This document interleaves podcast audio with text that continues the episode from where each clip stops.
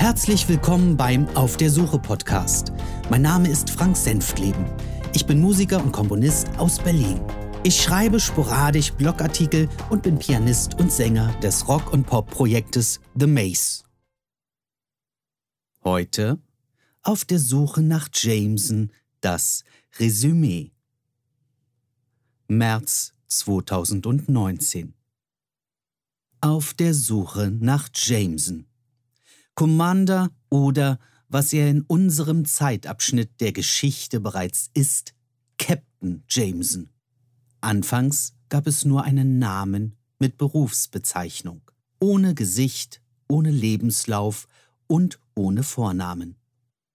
Habe ich ihn gefunden? Im Prinzip ja.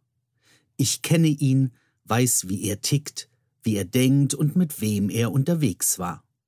Ich kenne auch im groben seine Vergangenheit und das, was geschah. Was ich nicht gefunden habe, war ein Weg, ihn einer breiten Öffentlichkeit vorzustellen, obwohl ich zu vielem bereit war. Wir schreiben das Jahr 2019. Ein wenig mehr als 15 Jahre ist es nun her, dass ich eine Anzeige Suche Mitstreiter für ein Musical-Projekt las. Vor 15 Jahren meldete ich mich darauf und ließ mich auf ein Abenteuer ein, bei dem ich oft zweifelte und mich einige Male fragte, ob es das wert war, viel Energie aufzubringen. 15 Jahre lang begleitete mich die Geschichte rund um Jameson mit all seinen Höhen und Tiefen, mit Euphorie und Enttäuschung, mit vielen Ideen, Arbeit und langem Warten. Wenn man es genau nimmt, waren es eigentlich nur knapp fünf Jahre, in denen wir uns intensiv mit dem Musical beschäftigten.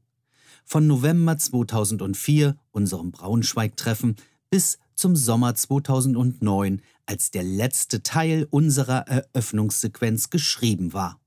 Alles davor war Strategiefindung und alles, was folgte, waren wohl eher Nachwehen. Keine Frage, die ersten Jahre waren äußerst spannend und lehrreich. Auch die Rückschläge und unzähligen Lernprozesse. Ich habe viel über das Schreiben und Erzählen von Geschichten erfahren und mich mit Musikwerken beschäftigt, die vorher in meinen Kompositionen kaum eine Rolle spielten. Das möchte ich nicht missen. Meine Aufzeichnungen Geschweige denn der Blog oder der Podcast würden heute existieren, hätten wir früher aufgegeben. Dass Jörg als Initiator selbst für dieses Unternehmen, diesem Projekt gar nicht bereit war, wurde ihm wahrscheinlich erst bewusst, als es zu spät war und alle Beteiligten absprangen. Dass Bühnenkunst aus Kompromissen besteht und sei es nur die Einschränkung durch Grenzen einer Theaterbühne damit fand er sich nicht ab. Und er stand sich regelmäßig selbst im Weg. Hätte er sich anders vorbereitet, hätte er sich eigene Grenzen gesetzt, wo er sich einbringen kann und wo nicht, wäre vielleicht einiges anders verlaufen. Am Ende hat ihm ein realistischer Plan gefehlt, der Eckpunkte setzt. Keine technischen, oder organisatorischen, sondern Eckpunkte eines Plans, die ihm aufzeigen, wo und wann er loslassen muss, um anderen Freiraum zu geben, um etwas zu entwickeln. Dieser Freiraum hat wahrscheinlich allen Beteiligten gefehlt. Kreativität braucht Luft und Weite, um sich entfalten zu können, kein Eingrenzen, geschweige denn Beschneidung. Ein weiteres Defizit, über das er stolperte, war sein Festhalten an Dingen und die Prioritätensetzung. Ich hätte mir an manchem Tag gewünscht, dass Entscheidungen oder manch erkämpfter Kompromiss Bestand haben. Und nicht, dass wir bei einigen Inhalten immer wieder zum Anfang zurücksprangen.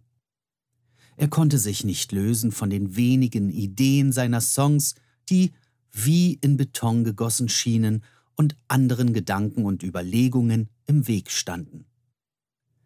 Ich bedaure dies von ganzem Herzen, weil immer wieder fantastische Einfälle im Raum standen, die es nur deshalb nicht schafften, weil sie nicht dem Ursprung entsprachen.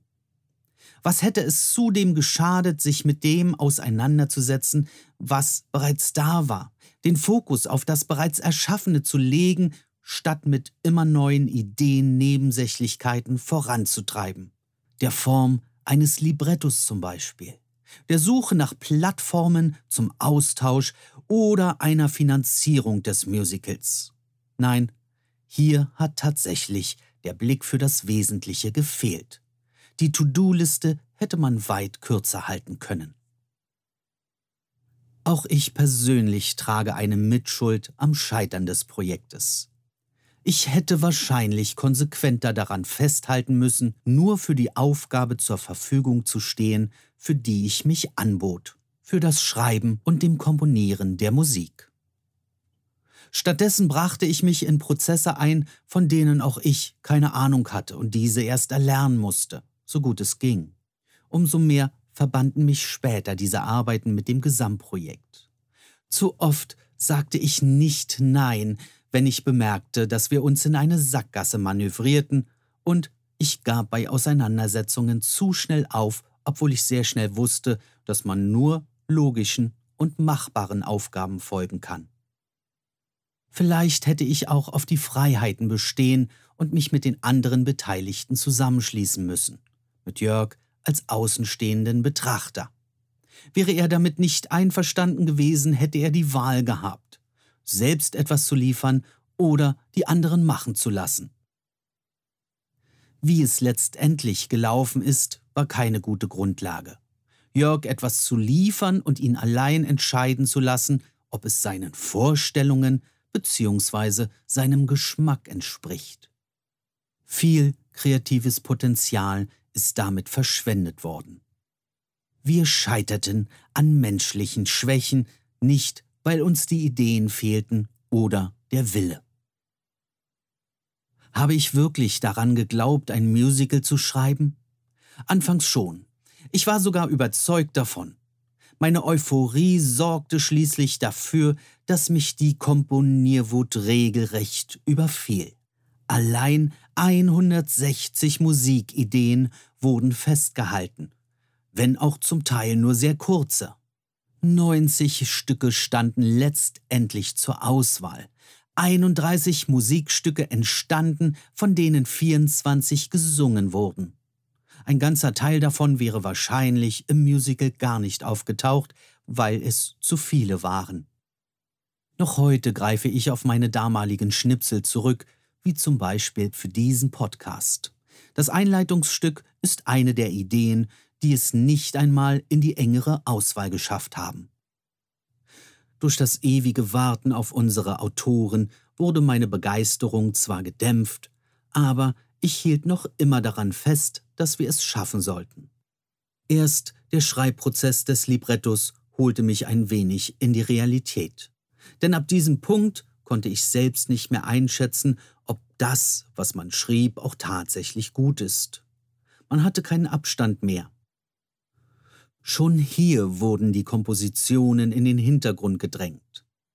Die Jahre wurden mehr und ich pfiff schon zum Teil sämtliche Melodien, auch wenn die Songs noch gar nicht fertig waren. Ab hier bestand bereits die Gefahr, dass sich diese Musik innerlich manifestierte. Somit wird es schwerer, sich bei einer weiteren Bearbeitung von Melodien oder Strukturen zu lösen. Thorsten, und das muss ich zugeben, war in der Einschätzung, was aus diesem Projekt wird, Realist. Schon frühzeitig sah er die möglichen Probleme und Schwierigkeiten und prophezeite, dass er das Stück nicht auf einer Bühne sieht. Es hielt ihn aber nicht vom Schreiben ab.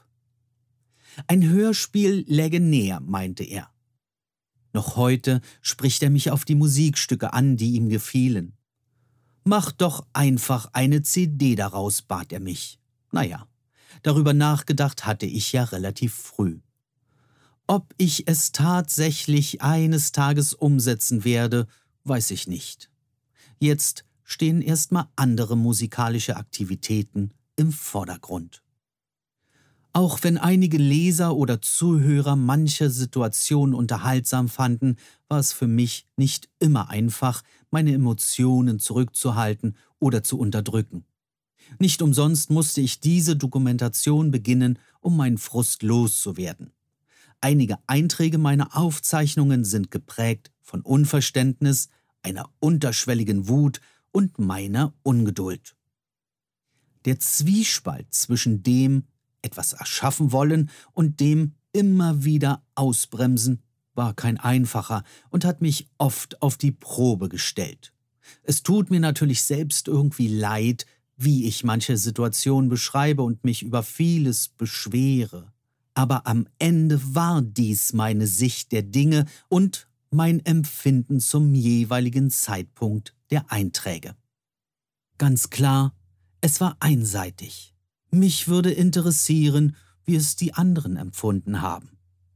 Teilen Sie meine Ansichten oder erinnern Sie sich heute anders?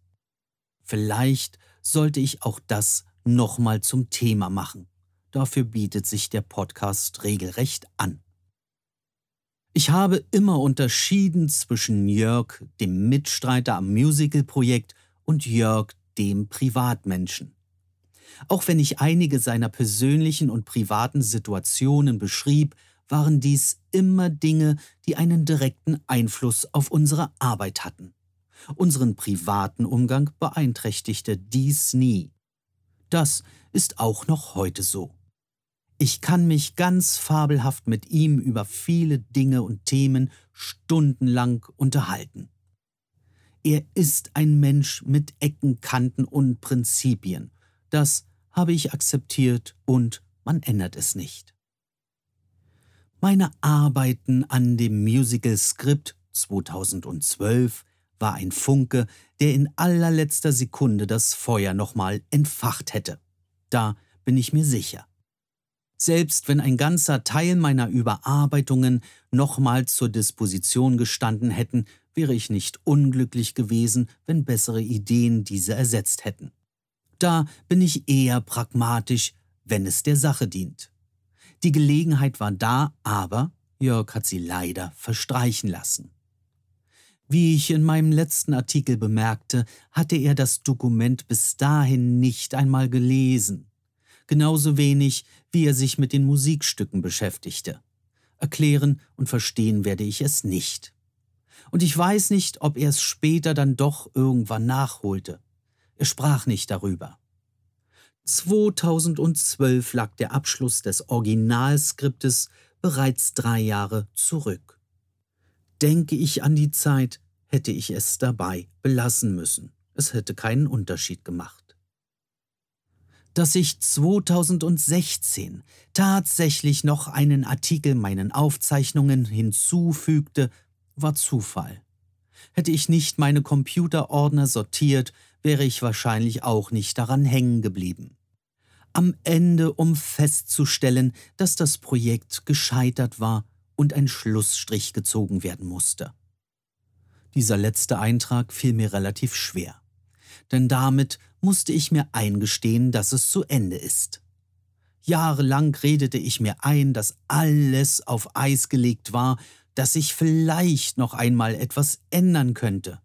Aber ich wusste weit vorher, dass das Quatsch war. Spätestens seit Oktober 2014, als ich die ersten Kapitel meiner Aufzeichnungen in meinem Blog der Öffentlichkeit vorstellte. Der Abstand war da, der Entschluss dazu längst getroffen und der Abschied von diesem Projekt innerlich abgeschlossen. Was ist aus den Mitstreitern geworden? Ich kann es nur für wenige beantworten. Von Rainer, Manfred und Roland habe ich bis heute nie wieder etwas gehört. Mit Stefan und Nina hatte ich nur noch mal kurzzeitig und zuletzt 2012 Kontakt. Ich weiß, dass Nina geheiratet hatte, ein Kind bekam und aus Berlin wegzog. Auch, dass sie einige Romane veröffentlichte. Mit Andreas, unserem Grafiker, stehe ich noch in Kontakt. Auch er hat geheiratet und lebt seit vielen Jahren in den USA. Noch immer ist er künstlerisch tätig und bestreitet damit seinen Lebensunterhalt. Thorsten führte eine lange Zeit ein Postunternehmen und ist der Schreiberei treu geblieben.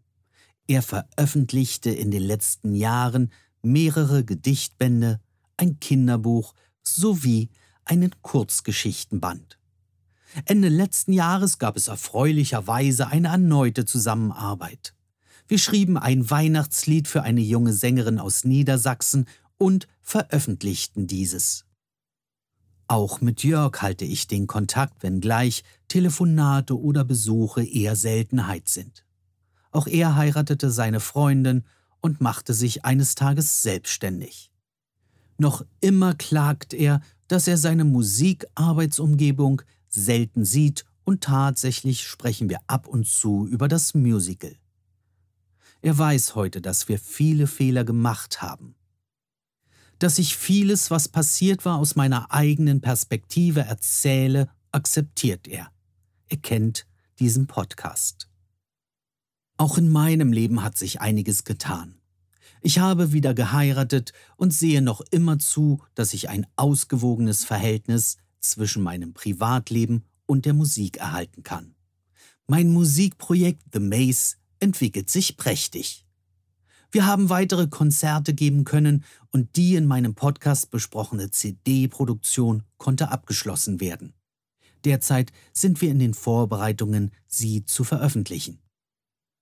Wenn ich mich in meinem Studio umschaue, fällt mein Blick immer wieder auf die vielen Filmbänder des Projekts. Wir drehten das meiste im Format 4 zu 3 und in einer Auflösung, die seit vielen Jahren nicht mehr gängig ist. Veraltet. Genauso wie die Idee zu dem angedachten Dokumentarfilm. Wahrscheinlich würde jedes gängige Smartphone heutzutage bessere Bilder liefern, als wir sie mit diesen Aufnahmen zeigen können. Ob ich diese Bänder jemals verwenden werde, habe ich noch nicht entschieden. Irgendwie hängt man ja auch daran. Ich habe nicht damit gerechnet, dass das Thema des Jameson Musicals für mich nochmal eine Rolle spielt, auch wenn es nur um eine Aufarbeitung ging. Im Zuge der Erstellung des Podcasts ging mir vieles nochmal durch den Kopf. Mit dem Wissen von heute fragte ich mich einige Male, warum ich nicht anders handelte, obwohl ich oft die Probleme erkannte sei es wie es ist. Die Geschichte ist erzählt. 130 DIN A4 Seiten und mit der heutigen Ausgabe insgesamt 30 Podcast-Folgen, 56 Kapitel und circa 8 Stunden Hörzeit sind dabei zusammengekommen. Ganz erstaunlich finde ich, dass dieser Podcast überhaupt von euch gefunden und tausendfach abgerufen wurde ohne dass ich jemals dafür Werbung gemacht oder es auf irgendeiner Social-Media-Seite veröffentlicht hatte. Das sollte ich wahrscheinlich eines Tages nachholen.